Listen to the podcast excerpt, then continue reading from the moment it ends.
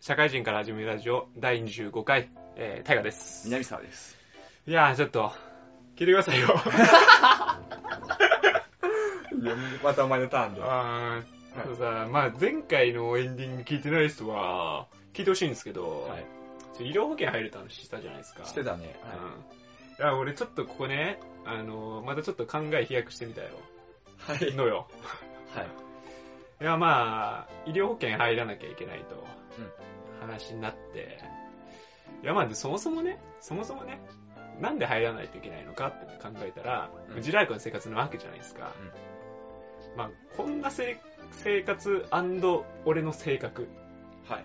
考え方。はい。まあ、旧、とどのつまりね、まあなんでこうなってんのかと。まあ、遺伝子レベルってちょっといかれてんじゃないかなと。親のせい。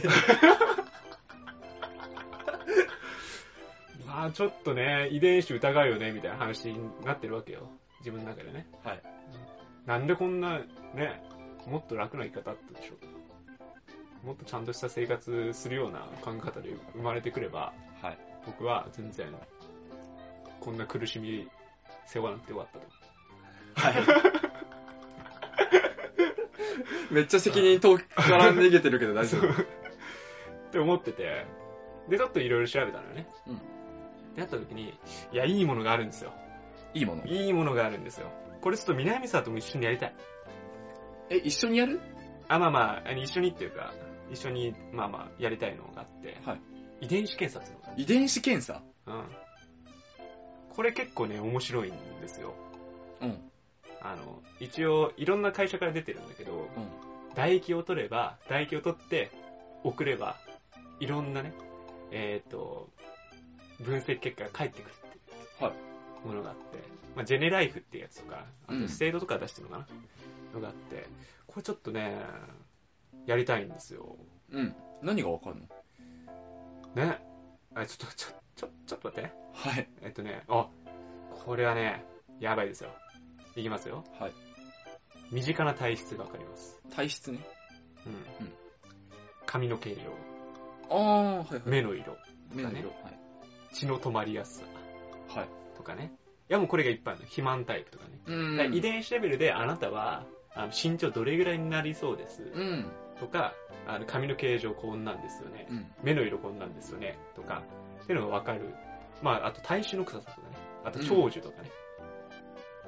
あまあ、長寿っていうか、どれぐらい生きるか。寿命がねそうそうう、ん寿命どんぐらいかっていうのが遺伝子レベルでわかる。まあ、だからさ、究究極の髪の毛状とかさ、うん別にもうある、あるし。もう分かってるけど。そう目の目の色とかもわかるけど、うんまあ、こういうのがあの実証されるというか、うん。まあ、それによって例えば肥満タイプとかだったら太りやすいだったらあのあ気をつけようとかなるわけじゃない、っていうのが分かったりだとかあとねあといろいろありますよ口と歯とかだったら、えっと奥歯の大きさとかね へえ、そんなんわかんない。もうどうでもいいんだけどあと虫歯とかもありますうん。なりやすいね歯周そうです傷病とか、とかねあとアレルギーとかアレルギー対策とか、うん。ありますよ感染症、どういうの感染症になりやすいか、炎症、どういう炎症がなりやすいかとはいか、ありますよ。あと他にも、消化器とかね。うんまあ、。消消化器。あの、食道がんになりやすい、胃がんになりやすい。とか、膵臓がんになりやすいとか。とかね。あと代謝がいいわ。おかお酒強いとか。あー飲酒量でどんだけありますかとか。っていうのもあるし、まあ、ビタミンとかもね、どういう、どれぐらいのビタミンが入ってるのかとか。であとはね、もう循環器とかあります。心筋梗塞とかうね、ん。あと脂質とか。あと善玉コレステロールが高い、低いとか。っていうのとか、血球とかね。まあ、あとタンパク質、呼吸器とか、喘息ですかとか。あレムーさんが喘息とかなりやすいとかだったら、うん合ってる合ってるみたいな合ってる合ってるとかっていうのがありましてあと運動能力がね筋肉の発達能力とかこれ子供とかにやるしたらさね やだ なぁ限界知っちゃうなぁそういうのまあまあいいやあのまあまあ今俺らだったら運動能力、握力とかねあと睡眠夜型とかうん睡眠時間どれぐらいがいいとかねあ、それいいね。それ知りたいもうこういうのがいっぱいあって骨折のしやすさとか男性特有だったら脱毛症とかねハゲるハゲないとか、あと、あれだったら精子の数とかね、うん。うん。見れます。子供ベレベレないとか。まあ女性だったら胸の大きさとか。ここれ辛いな、子供に。ああー、うん、まあいいや、ちょっと後で考えよう。あと、肌のタイプとかね。うん。そばかすできやすいとかね。肌の色とか。能力とかね、これありますよ。能力能力。情報処理能力とかね。うん。情報処理能力あります。計算量能力。聴力。加齢による難聴。注意力、集中力。痛みの感じやすさ、旨味の感じやすさ。へえ、苦味の感じやすさ。まあ、あと匂いの感じやすさね。うん匂いの感じやすさ。目とか近視遠視。角膜の、角膜の厚さとか。うん。もう脳とかだったらね。海馬の大きさとかね。扁桃葉の大きさとか。脳卒中になりやすい、なりにくいとか。あと性格までわかりますよ。へえ、性格もわかんだ。はい。これもう性格とか協調性、調和性、新規性探求力、うん。行動持続持続性、センチメンタリティ、疎外、疎外感、社会性、支配力、はい。バリバリバリバリ出てきますね。あと乗り物の酔いとかね、うん、三半期かうな。ん、とか、っていうのが、もう全部369かな ?369 ぐらいの、394か。394の項目がはい。全部出てくると。はい。これどうですか遺伝子レベルで僕ら の素晴らしさを出せるいい機会だなと思って。いや、やるのは全然構わないようん。やろう。楽しい楽し高いよ。い。いくらはい。なんと、1万6000円。ああ、オッケーオッケー、いい、全然いい。全然いいおやるよ1万6000だったらいい。や俺、るよ俺今15万とかやれると思 ってたもん。いや、これ、あの、高いって言われたら言おうと思って。いや、ただ、あの、いろんな保険入るわけじゃないですか。うん。いろんな保険入るし、人間ドックこれから受けますよ。うん。あの、まあ、会社で受けるんだったらあれだけど、あの、受けれない人とかだったらね、うん。ただ、いろんな人間ドックあるわけじゃないですか。うん全部受けますかと。まだ若いのに。うん。いや、これで弱点わかりますよ。じゃ、胃が弱いんだったら胃の、胃カメラだけ取ればいいじゃないですかと。はいはい。っていう、ね、腎臓あれなら腎臓のとこだけやればいいじゃないですかと。っていうのがわかるんで、まはあ、初期投資としては安くなんじゃないかな。 っていうのでどうですか、ジェネライフ。い。1万6000でしょ うん。全然いいよ。うん。あのパチンコで 1, 一日5万とか6万負けるんだかそうら、ね全然1万6000ぐらいはいいよ。まあでもこれもっとすごいのもあるらしいんだよね。うあこれ、まあ、俺これぐらいで、まあ、ちょうどいいかなと思って。うん。プレミアムみたいなやつもあってね。そえそれで1万6000でしょあ、そうそう。 394項目で。これで、でね。じゃあそれでいい。いそれでいこいや、もうこれ言ってて思いましたね。僕、子供にやらせたらどうなんですかと。ういや、あのね、やっぱ一番嫌なのはね、それで投げやりになりそうなんだよね。うん。例えば、情報処理能力めっちゃ遅いですとか言われ,、うんい言われた時にさ、おい今のこの年でそれ言われたってさ、うん。じゃあやんねえわみたいうん。な。投げやりになりそうなのにさ、子供に見せたらのより一層じゃないそうそうそうそう。いや、なんか、まあ、これ、僕らだったらね、うんもう、いいと思ってて、あの、いいとこ伸ばせばいいよ。うんっていう感じだし、あの、まあ、これの信憑性っていうのも、なんとなく理解してやるから。うん。まあまあ、遊び半分でね、こう見れるわけじゃないです か。まあ、あの、性格とか情報処理能力とかも心理学やってる身からだけどさ、うん。まあ、かん、しなんか、環境の面も大きいと思う。遺伝子で伸びやすい伸びにくいだと思ってて。うん。うん。で、多分その中で環境でなんか、教育とかで、家庭踏んで、結果なんかめっちゃ伸びにくいけど伸びたみたいな人もいると思うから、うんあくまで潜在能力的な見方をすればいいんだよね。そうそう。遺伝子だから。覚醒遺伝ってありますから。うん。伸びにくい伸びやすいでいいんだよね。多分、うん見方としては。そうそうそう。情報処理能力が、俺の今のが低いんじゃなくて、そうそう低いって出たら、低くなりがちな傾向ですよってことだそようね。そう遺伝子的にね。だから今まで で、もう僕らのでも完成してるから、うん逆逆引きが全然あると思ってて、あうんのこんなに自堕落な生活をしているから、あの、なんか、コレステロールが低いはずなのに、今高いみたいなね。うん。まあそれはもう正直言って、ただの自堕落な生活でしたよっていう話なんで、そうだねまあそこはね、いいんだけど、本当はめっちゃいい遺伝子を持ってるのに自堕落な生活のせいでそこは崩れてるよねうんっていうね。身長とか俺気になるわ。ああ、そうね。だから高く、高くな、なんかすごい、この遺伝子検査2メートルとか な。やばみたい な。もっと頑張れたじゃんみたいな。身長は、俺親も結構こんなもんだから、うん。なんか普通かなって感じあるわ。うん。多分適性が175ぐらいなんじゃねえかな、それでも。あ痩せ方も親から受け継いでるし、あ、確かに。もう俺最長なんだよね。家族で。そう。うん。だから、親がもしかしてずっと牛乳を飲ませてくれてたうん。実績がこう積まれてきてるのかもしれないとかね。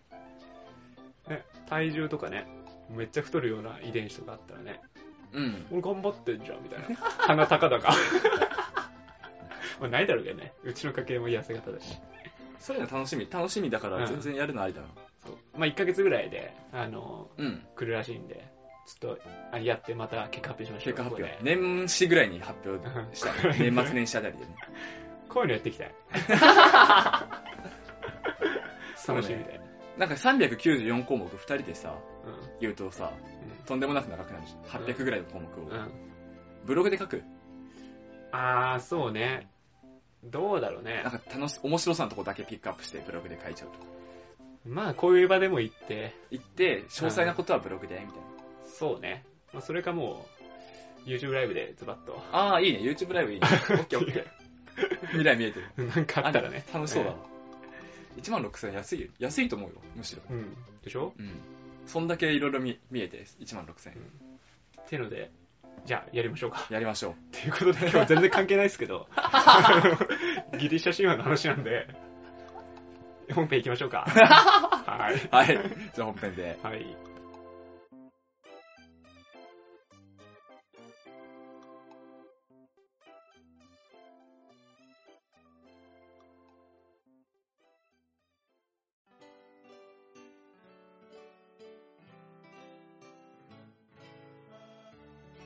はい、本編です。はいえー前回どこまでやったかと申しますと、ティタン戦争をやりました。はい。で、そこからギガントマキア起きました。はい。で、チュポーン出てきました。はい。ゼウスが全部ぶっ殺しました。はい。はい、ゼウスの時代です。はい。っていうので、まあ、今後もゼウスの時代らしいんですよ、それで言うと。ずっとね。うん。ってことで、ちょっとサイドストーリー行こうか なと。全部置いといて。そうゼウスの話をしたし、全体的な歴史の流れしましたと、はいギリシャ神話のね。ただ、ポセイドンさんとか、ハデスさんとか、何やってますかと。はい。まあ、ゼウスも今後ね、いろいろこう、生活をしていくわけで、まあ、その人たちのどういう話とかっていうのを、どんどんやっていこうかなと。はい。思ってます。で、じゃどうあぞ、今日最初のパートですよ。まあ、ポセイドンとハデスかなと。はいはいはい。まあ、こいつらは素晴らしいんで。まあ、ゼウスはね、メインディッシュに取っておいて、やっていきますよ。前菜のね。はい。で、じゃあまずポセイドンなんですけど、はいポセイドンは海の支配者。ご存知。トライデントタックルのうん制度。で、川泉とかの所有者ですよと。まあ、あとね、あと地震の神とも呼ばれてるんですよね。へまあ、暴れん坊だったんで、このこの子は。大地を揺さぶるぐらいで、まあ、地震をコントロールしてましたと。うん。ってことで、まあ、地震を起こす、津波起きる、あと、もう海の支配者なんで、まあ、船乗りはビクビクですね。ポセイドンの起源をそこにいたら死ぬと。うん。と、損ねたらやばいですよね。供物を捧げてますよ。毎回ね。ってのがありましたと。うん。ん若い女。うーん。まあ、ポセイドンさん喜ぶよね、それね。うん。まあ、なんでかっていうと、ポセイドンさん、妻が多いんですよね。はい。で、公式化ですよと。っていうのでも有名なんで、もう乱暴ですよ、主人肉林 ですよ。ポセイドンさん。すげえな。神様すげえわ。で、まあ、いっぱいいるんだけど、アンピトリテはい。っていう人がいますが、まあ、この、この人別にそんな有名じゃないんだけど、うん。あの、産んだ子が割と有名で、あの、下半身が魚の形してるトリトンっていう、っはい。ていう、まあ別にトリトン、トリトンって名前だけは有名なだけで、うん。まあ人魚ですよね。はい人。魚生まれたトリトンさんとかねあとね豊穣の女神であるデメテルっていうのも、うんこの人は結構有名でこの人もえっ、といやーポセイドンさん傍傍若無人であ傍若無人わかんないけどめっちゃ暴力がねもう はいだからやだやだって言ってるんだけどただね、だから、あの、馬に化けてね、はい逃げるわけですよ。ただ、ポセイドンさんも海、馬になって、あの、デメテルさんと交尾をして、産みましたと。馬が生まれました ね。いや、しょうがないよ。馬とう馬だわっ。ったとまだもんね。馬と馬だったんだかそら。りゃそうよ。で、アレイオンっていうね、名馬が生まれました。まあこれはね、あの、シンバとしてえー結構崇められて、ヘラクレスを助けたりとか、うん、してましたよ。で、ポセイドンさんね、もうね、暴力的なんで、はい女って誰でもいいんですよ。誰でもいいんだ。誰でもいい、本当に。怪物でも。うん。怪物でもいいな。怪物も意外とあり、み たいな。っていうのがあったんで、あの、怪物とも交尾します。はい。で、もう誰でもいいからってなってたら、えっ、と、ポセイドンの息子とか娘とかもう怪物も生まれるわ。あの、巨人族も生まれる わ。もう、とんでもない。とんでもない感じ。で、まあ、まあ、メデューサっているじゃないうん。まあ、メデューサと、まあ、メデューサはまたちょっと今後、女シリーズでやろうと思ってるんで、うなんだけど、あの、交わった時に、メデューサの首をパーンって、ムカついたから跳ねちゃったら、首からペガサス生まれたっていう。もう完全に意味わかんないよ。あごめん、もうこれ以上の情報ないんだけど、 ペガサスが生まれた。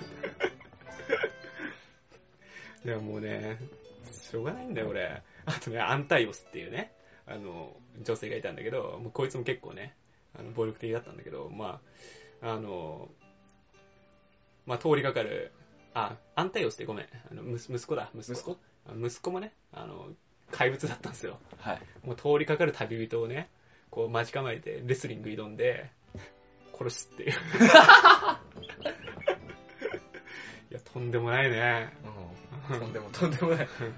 あの、ポリペモスってやつはもう、あの、単眼巨人族のね、うん。キプロックスの、になっちゃったっていう。もうだからもう、すごいよ。あの、ポセイドンファミリーは もう、溢れ溢れて、すごいバラエティ豊富だ。なんでもオールスターが怪物の バラエティパックじゃん。そう。でですね、まあ、ポセイドンさんは、あの、あの、領土争いみたいなことをしてますよ。エピソードの一つとしてね。はいアッティカ地方っていうところがあって、まあ、そこをね、こう、領地を分け与えてるという中で、あの、戦いと知恵の神のアテナとの、はいはいはいはい。アテナもアッティカ地方欲しいと。で、ポセイドンさんもアッティカ地方欲しいってなって、まあ、バチコンですよ。はいバチコン領土の戦い。で、まあ、どちらがアッティカ地方の守護神として、えー、向いてるかっていうので、戦いが起きます。で、えーじゃあどうやって、まあもう平和な時代なんでね、あの、どういう風にあの決めていこうかと。はいアッティカ地方の市民に対して一番いいものを、贈り物をした方が守護神だよ。はい。っていう戦いが起きました。いや、ポセイドンさんはね、ここで、三つ股の矛を地面に刺して、塩水をバーンって立ち上げて、はい。どうよっつって、は い。やるわけですよ。まあ、アテナはアテナでね、あの、大地に、あの、杖をパンってやって、槍か、槍をドンってやって、オリーブの木を立てましたと。うん。どっちが市民のために良かったかと。まあ、塩水与えられても ね、困るよね。 必要ないでしょ、市民のために。塩水、どうやって使うねんみたいな。 海そこらに行きゃあるでしょ、みたいな。はいはいはい。オリーブの木はオリーブの木で、あの、料理に使えたりだとか、あの、いろいろ使い道がありますよと。なったことで、他の神々が、まあまあ圧倒的なアテナだよね、 つって。で、アテナが、あの、アッティカ地方の、あの、守護神としてはい。なりましたと。で、アッティカ地方っていうのは、今後アテナイと呼ばれますね。うん。あ、聞いたことあるんだけど。で、アテナイと呼ばれます。で、い現アテナです。はい。あ、違う、ごめん。 アテナでね。アテネ。アテネそう、アテネになってますと。で、まあ、えーで、オリーブが木木が、えー生えた小高い地っていうのはアクロポリスの丘ってなっていて、で、アテネを祀るパルテノン宮殿ですね。はいはいはい。を中心に、えーこれからも栄えてましたと。っていうのがポセイドンでした。 ポセイドンの話になってねえな。ポ セイドンの話になってないけど、ポセイドンはあんまりよろしくなかったってことですかね。あん今んとこあんまりよろしい神いないけど。うん。 まあ、じゃあ次、ハデス行くか。ハデスはいいのあハデスはね、俺好き。ああ、なるほうど。ん。北条と冥界の神。ハデスはいいやつ。まあまあ、今言ってくれたように、冥界、死者の国の支配者ですね。で、あーまあ先にちょっと話しておくと、冥界の門番っていうのがいるんだよ。はい。わかります冥界の門番。門番ピエロ。なんだっけそれ。メルヘブン。メルヘブンあわかんね え。いいや。 えっとあの、ケルベロスはいはいなはんでいはすいよ。。冥界の門番ね。あの、クソムカつく犬ね。うん。で、死んで通ったら、まあ、ケルベロスさんは、まあ、何もしないです。出てくものに対してはもう食いつきますよ。はいはい。まあ、当たり前だよね。冥界から脱走する者は殺すと。ってのが、まあ、ケルベロスさんのお仕事。一回死んでもう一回殺されると。そう。 もう話さないと。まあ、ただ、ケルベロスさんは割とおっちょこちょいな性格と、はいなってるんで、まあ、割とガバガバでしたと。えっ、と、例えばね、あの、琴の名手のオルフェル、オルフェウスか。オルフェウスは、まあ、琴をパパって弾けば、パロモランって弾けば、ぐっすり。はい。ケルベロスさん。とか、あと甘いものに目がないんで、ケルベロスさんはビスケットちょいってやれば、 ちょろいっていう。せっかく3つも首あるのに。うんもうガバガバですね。ケルベロスで、ケルベロスって3つ頭があるじゃない、うん。三 ?3 つ、三つっていうことは結構あの、昔の考えにおいては結構重要だって言われていて、はいまあ、過去、現在、未来とかね。うん。過去、現在、未来とか。誕生したら成長して、えーと、死とかね。うん。まあ3つって結構いい、いいいいっていうか、重要なセンテンスとしてななってますよ。あとよく言うと、十二使徒とかね。うん。まあ、ティタンだって12とかね。オリンポスも12だね。そうだね。で、あと12子とかね、日本だったら。うん。 12子とか。あと12ヶ月とかね。3かけ何とか。で、うんだんだん3の倍数っていうのは結構重視されてるんで、3っていうのは結構重要、重要ですと。で日本のあの、ヤタガラスも、あの、アンジャンの、明日も。あ、そう、足3本。うんそう、足3本なんですよ。っていうので、30用。で、はい。算定する。はいあとちょっとあの、明快のシステムの話しておくと、あの、明快の三部裁判っていうのは、あの、ミノスとラダマンと、えーラ、ラダマンティスの兄弟とアイアモスはいっていう3人が行ってましたと。で、刑罰に関しては女神でやるエリニニュスっていうのが行っていましたと。で、重罪人と、えー、となったら、タルタロスにぶち込まれます。うんで、まあ、奈落だね、奈落。まあ、いろんな奴らがタルタロスに幽閉されてたから、あれなんだけど。で、その中では炎に焼かれたりだとか、はい。岩を転がすような役やれよとか、役やれよと。そう。あと、飢餓に苦しんだりとうかん、して、まあ、そういう攻めくがね、やられてましたよとで、えっと、冥界には川が流れてて、うんアケロン川っていうのが流れてるんだけど、その上流には、え理想郷のエリュシオンっていうのがあはい。ります。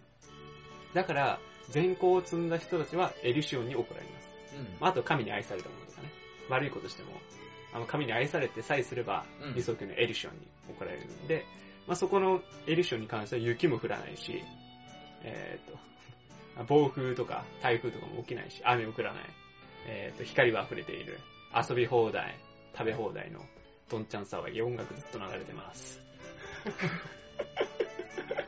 で、死者の日には地上を降りられます。だから前やったさ、あの、エデンとかね、うん。もう本当に同じような感じで、理想郷が一応あります。っていうのが、あの、明快のシステムで、まあ、ここからもうハデスの話しようかな。はい。はい。っていうのが基本的なとこで、で、ハデスさんは、性格的には非常に真面目でしたと。はい。もう言って変わってですよ、ポセイドンと変わって。非常に真面目で常識的な考え方の持ち主でしたと。はい。で、恋の仕方ってもね、かなりちょっとね、臆病、臆病というか、あの、やっぱ人間らしい。アプローチがね、うまくいかないっていうのが、神。そう、純粋なのよ。神。すごい純粋なの。で、えっと、で、ゼウスとデメテルのこの、あの、ペルセポネ、うん。いるよね、ペルセポネ、ご存知のね。ペルセポネに恋しちゃったんですよ。はい。いやー、奥手だからね、直接言えないんだね。ハデスさん。うん。かわいいな。いや、まあ、外堀埋めようと。はいとりあえずね。ゼウス、ゼウス、あの、兄弟だから、くれ、ペルセポネ。みたいな感じになったら、ゼウスも、オッケーって、オッケー。オッケーなんだけど、デメテルに相談はしなかったのようん。でもゼウスオッケー出しちゃったから、もうハデスさんはもうウッキウキ気分で、もう大地バーンって割って、穴開くじゃん。ペルセポネポーンって落ちるのよ。バカかな。もう、ウッキウキだから、もうオッケーもペルセポネに伝わってると思っちゃってて。うん。もうペルセポネも OK 出しちゃってると思ってるから、もう連れて行こうと思って、あの、ペルセポネがお花摘んでる間に、綺麗だなってお花ついてたら、大地バーンって割れて、 メーカーにドーンって落ちたの。いやいや、もう、ペルセポネ混乱しちゃうよね。よくわかんないよね。治療に帰りたいって思っちゃうよね、本当に。いや、まあ、でもね、ハデスは、あ純粋な気持ちでペルセポネ好きになってるから、優しく優しくね、あの、正式にプロポーズとかもして、あの、仲良くしたいよっていう気持ちは与えてた。ただ、怒るやついるよね。てか怒ってたよね。って見てる。いやもうね、俺今回ギリシャ神話やってる思ったけど、女性がすごい怒るのよ。女性怒ガる。イア。うん、ガイアも怒ってるし、デメテルもすごい怒る。いやー、デメテルって、豊穣の神なんですよ。だから、いやもう、えペルセポネ返してくれないのと。あの、ってなったら、いやもう私の仕事は放棄しますって。もう無職になった。で、法上の神だから。市民に対して法上を与えてる神。なくなったらどうなるか。大飢饉ですよね。はい。もう植物生えませんみたいな話になってきて、いやいや、ゼウスもね、さすがに世界とハデス、ハーデスどっちを取るか、世界です。はい。だから、もう、返、返そうかな、返そうかなって、思っているんですが、ハデスはね、ここでね、どうしても返したくないの。ペルセポ で。どうしても返したく可愛いなな、歯です。どうしても返したくない。最後に一回だけでいいから、食事したい。一緒に。うん。食事もしなかったんだね、一緒にね。なペルるほセポど、でね。も怒っちゃったよ、ペルセポでも。だから一回だけ、一回だけっつって、先っちょだけみたいな感じで。急に不純だったよ。ちょ、歯です。見見損なったわ。 いや、もうちょっとだけ、ちょっとだけ食べてっつって、ザクロの実をね、あげるんですよ。ただ、あのね、冥界の植物っていうのは、食べてしまったら冥界のものになるっていう掟があるんだよ、鉄のね。うん。千で、と千尋みたいだね。うん、うん、そうだね。あ、うんそうそうそうそう。でもそうだね。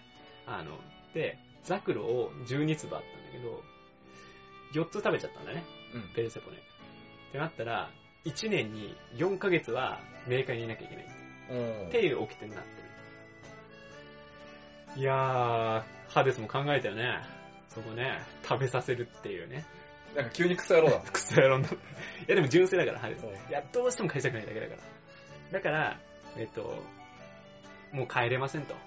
4ヶ月帰れません。ってなったんだけど、デメテルは怒ってるよ。ゼウスに対して。いやもうこの掟がなんだと。返してくれよと。どうでもいいじゃねえかと。ただゼウスは、いや、まあちょっとどうでもいいと思ってんだ ろうね。彼は別に、まあ起きてるからしょうがないよね、つって。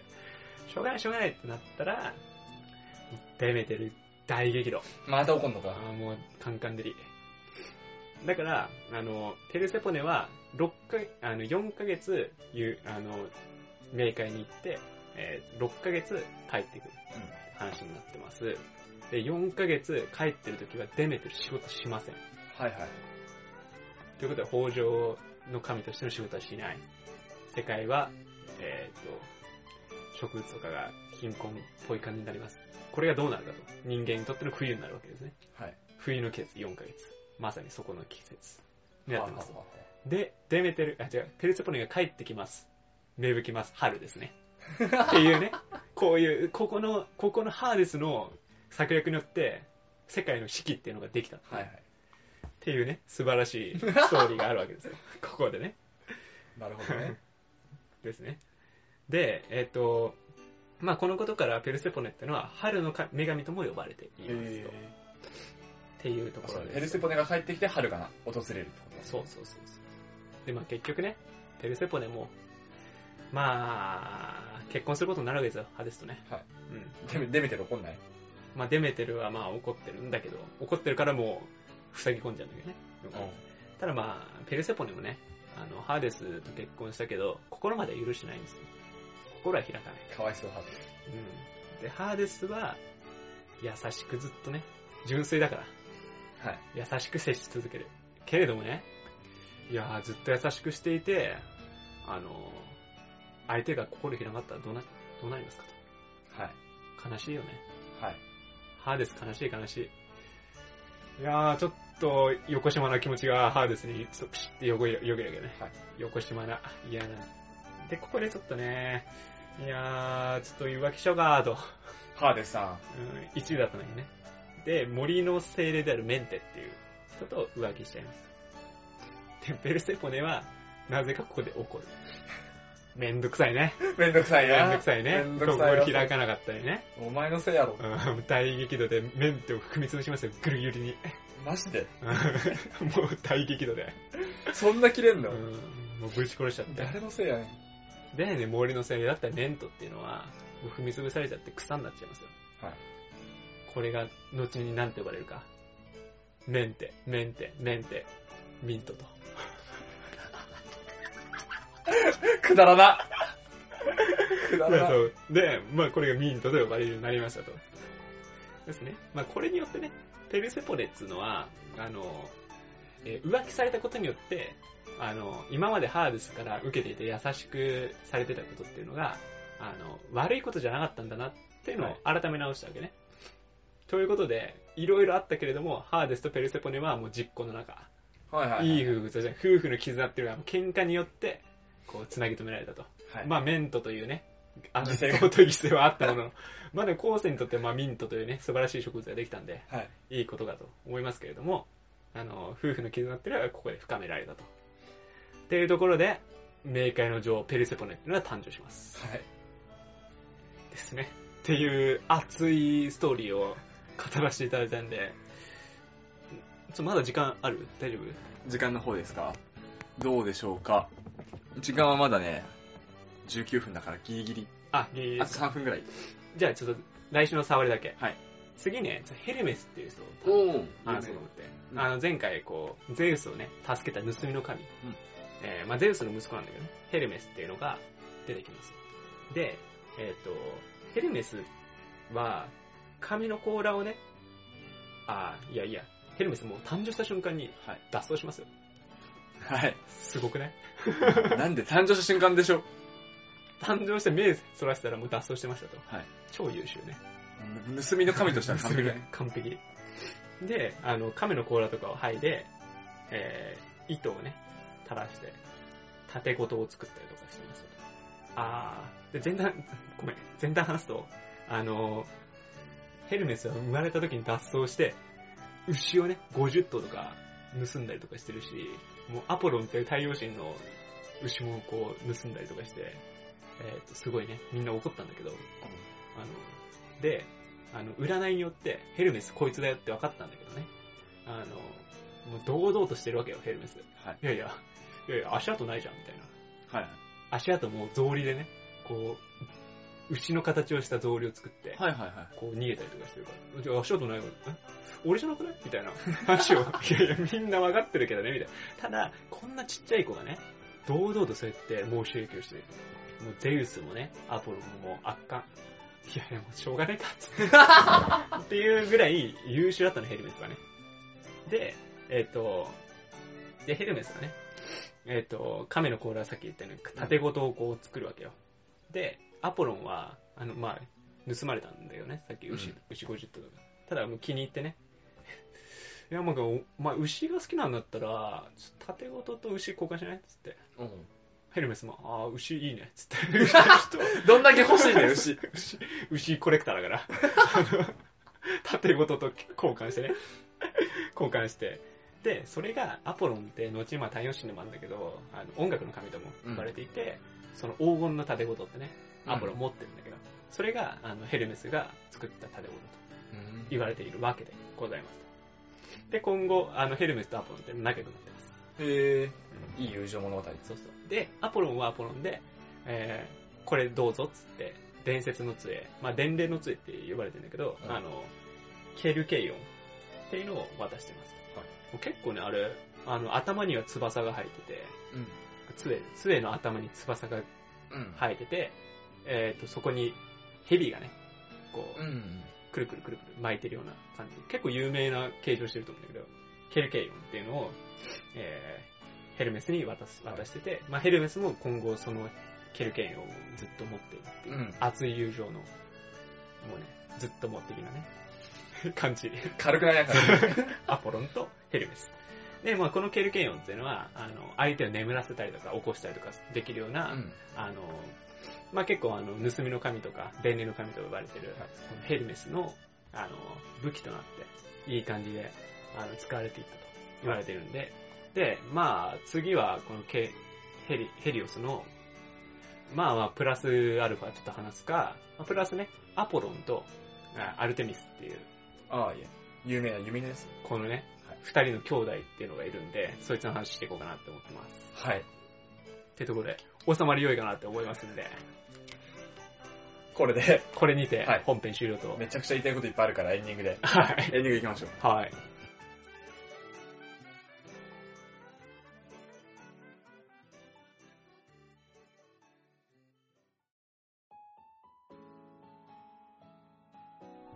エンディングです。はい、エンディングです。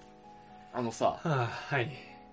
軽流軽音軽流軽音っうん。て俺聞いたことあってさ、はあ。なんかカドケウスとかなかったっけ何それかっこいいじゃん。え、なんかカドケウスとその軽流軽音ってやつが、うん。杖、両方とも杖で、なんか双璧をなす杖みたいな印象だった気がするんですけどうー、ん。カドケイオン。カドケウスカドケウス。だった気がするんですけど、その辺は、ちょっとまだ、あれ、リサーチなし。あー、これ多分同一なんじゃないかな。同じなのかうん。カドケウスって打つと、最初にケルケイオンが出てくああ、そうなんだ。る。うん。同じやつの別名みたいな。そうだね。あ、へどっちもヘルメスの杖なんじゃないかな。あ、両方ヘルメスの杖。ケルケイオンは双子の姉。みたいな。双子の姉。 ちょっとなんかこれよくわかんないけど。うん。あ、これなんかゲームのあれだわ。ゲームのあれだったう。ん。そうそうそう。あ、でも、別名ケルケイオン。あ、だからそうだね。あ、そうなんだ。同じ同じ杖か、うんなるほどね。そうそうそう。なんか聞いたことあるなって思っだからすごい、みんな見たことあるような形状してると思うよ。有名なやつだよね。そう。一本杖があって、両翼があって、て。うん。蛇が巻きついてると。ヘルメスさんね。ヘルメすげえんだ。こいつなんかいろんな神なんだよね。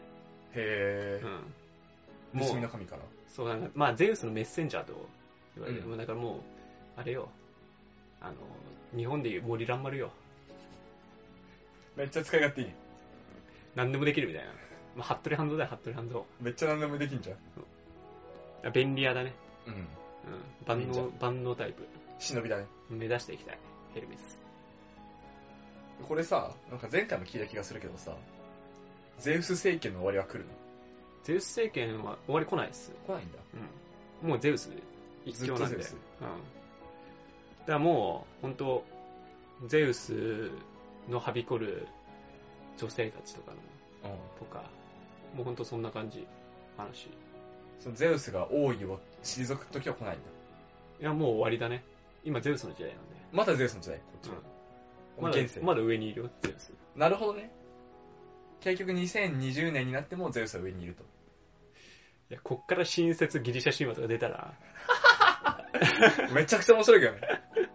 ゼウスをどう脅かすかと。それめっちゃ面白いなあい。つめっちゃ強いからな。もう無理じゃない正直。えー、あいつ、あ、なんだっけ前回のラスボス。チチュポポン。ン。チュポン。チュポンが最後だったね。チュポンをもう一回作り出したらいけんじゃね確かに。チュポンなんか最後失態して負けてるじゃん。うん。立ち上がったら展開まで揃うけどね、 頭。でかすぎるけどね。でかきゃいいってもんじゃないよね。チュポンなんか、あの、ゼウスの、ゼウス型のやつにダマくらかかされて弱体化して負けたんでしょそうそうそうそう。弱体化しなきゃ勝ってたんでしょそうね。じゃあ俺たちでチュポン作ろう。まあ、正直、あれじゃん。その、正義が勝つっていうのがさ、あの、常じゃないうん。うん。物語として。だから、ゼウスがダメなところっていうのを探さなきゃいけないんだけ ど、そう。だからより良い世界にしたいよねっていう流れになった時に、うあの、ゼウスが今ダメなところを直すために、新しい正義が立って倒すっていうことが起きなきゃいけない。ん。正義が勝つっていうけど、やっぱりさ、俺個人、これ簡単な個人的な意見だけどさ、勝ったから正義に祭り上げられると思う。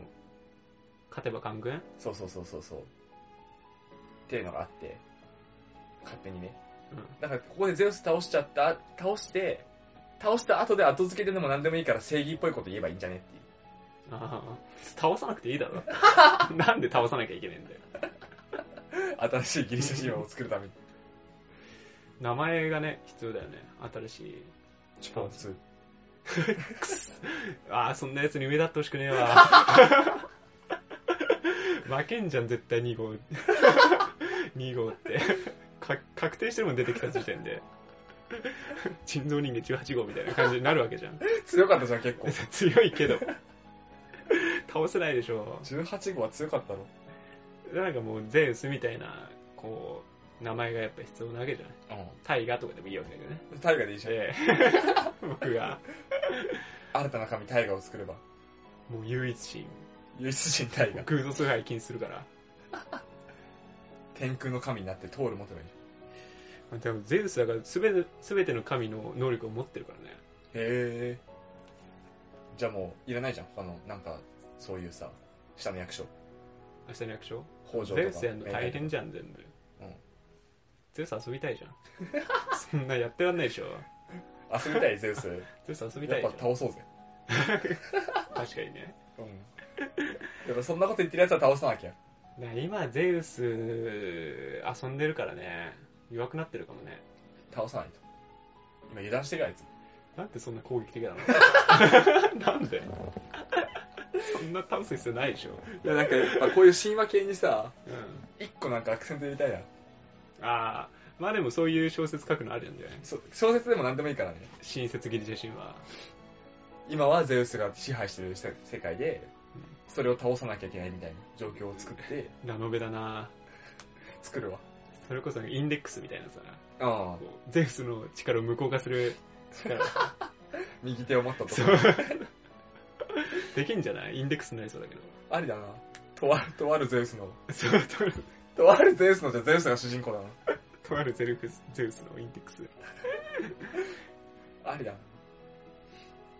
な。そういう系のなんか、やつあったら、大河に広告打ってもらおう。作って、作って。売れねえだろうな俺が作って、大河に広告打ってもらうわ。マジで。うん。ソシャゲソシャゲ、ソシャゲだラってノベかなラノベか。ラノベかアニメからスタートして、最終的にソシャゲ作る。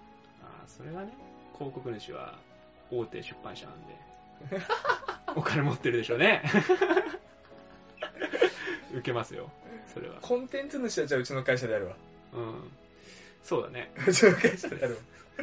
大河の会社に広広告打ってもらうわやっぱな、ちょっと偉くなってそういうのを持ちたい よね。そう偉くなってね、それできるからな。やりたいよな。そうなるとね、友人関係も実を結んでくるわけじゃないですか。うん。多分一回そういうのであげたいよね、ビジネス的なありださ。あの、ケイ君はちょっと厳しいけど、うちと大河はできる気がする。うん。いやいや、やろうよ、つって。お互いが社長とかになれば、そう。取締役会長みたいになれば。やだな。いや、だってさ、その関係になったら、あの、例えば俺がさ、会社立ち上げてさ、あの受ける側になったとしたらさ、南さんの会社潰れたら俺の会社も潰れるみたいな関係性になりそうじ ゃタイガが、例えば今のまま広告主、広告を打つ方だとしたら、うん逆にタイガ潰れたら俺潰れるんだよ。ん。いや、他のとこにすればいいじゃああ、他のとこ移れん。そるのうかそうそう。南さんはどうにでもなんだよ。俺、俺がさ、 南さんしかないってなったら、南さんの会社潰れたら俺の会社も潰れるみたいな構造になったらさ、辛いよね。俺の会社で功績上げて他の会社と取引始めれば。ああ、そうね。ああ、確かに。あのコンテンツ立ち上げて広告打ったのこの会社なんだ、うちもやろうみたいな。ああ、やっぱな。バンバンダイとかがもうガンガン大河のとこに広告打つようになったら。本当のビジネスパートナーとして、そうね、ラジオのこういうんじゃなくて、お金が絡んおだ。金絡んだう。わギスギスするだろうな。俺大河に金払うのか。どうすんだよ、つって。うちの業績お前にかかってんだぞ、つって。嫌だな。もうラジオやらない、つって。 ちっちゃいな。うーんもういいの友達やめる、つって。 ちっちゃいわ。友達、友達やめるで1億動かすからな。 俺あいつとこの前喧嘩したからダメだわ。関係打ち切るわ。やだわ。そういう、そういうのはね、お金絡んでくるとね、めんどくさい。え ーめんどくさいの絡んでくるから。取引先とかだって奥とか絡んだらもうねう、ん。もうね。でもちょっと、上の人がちょっと友達とか友達じゃないかとかで揉めてるんですけど。どうすりゃいいんだ最悪。最悪それ。現場大混乱。大混乱。ブラック企業だもん、そんなの。なるほど。ちょっとダメだな、これ。このビジネスモデルはちょっときついなしで。な。なしで。ってことで、ラジオは続けていきましょう。はい。はい。喧嘩してもね。はい。喧嘩はしたことないな確かに。いやーまあ、メールアドレス。はい。はい。えー、シャカラジ199にあったマークジメールドットコムです。はいシャカラジは英語199には数字です。い syakaradi199 にあったマークジメールドットコムです。はい。ツイッターとかブログとかのコメントでもお待ちしております。へい。じゃあ、今度ドンパチやってみましょうか。喧嘩を。喧嘩してみっ一発か。ケイ君に勝てね。勝てねえな。腕力で。肉弾性はちょっときついな。 2対1でも勝てない。やってみる今度。やってみるレスリング。レスリング。ちょっとした遊びでね。やってみるか俺下段から攻めるから。じゃあ俺冗談から攻め る。ってことで。はい。じゃあ、また来週、お相手はタイガと。南沢でした。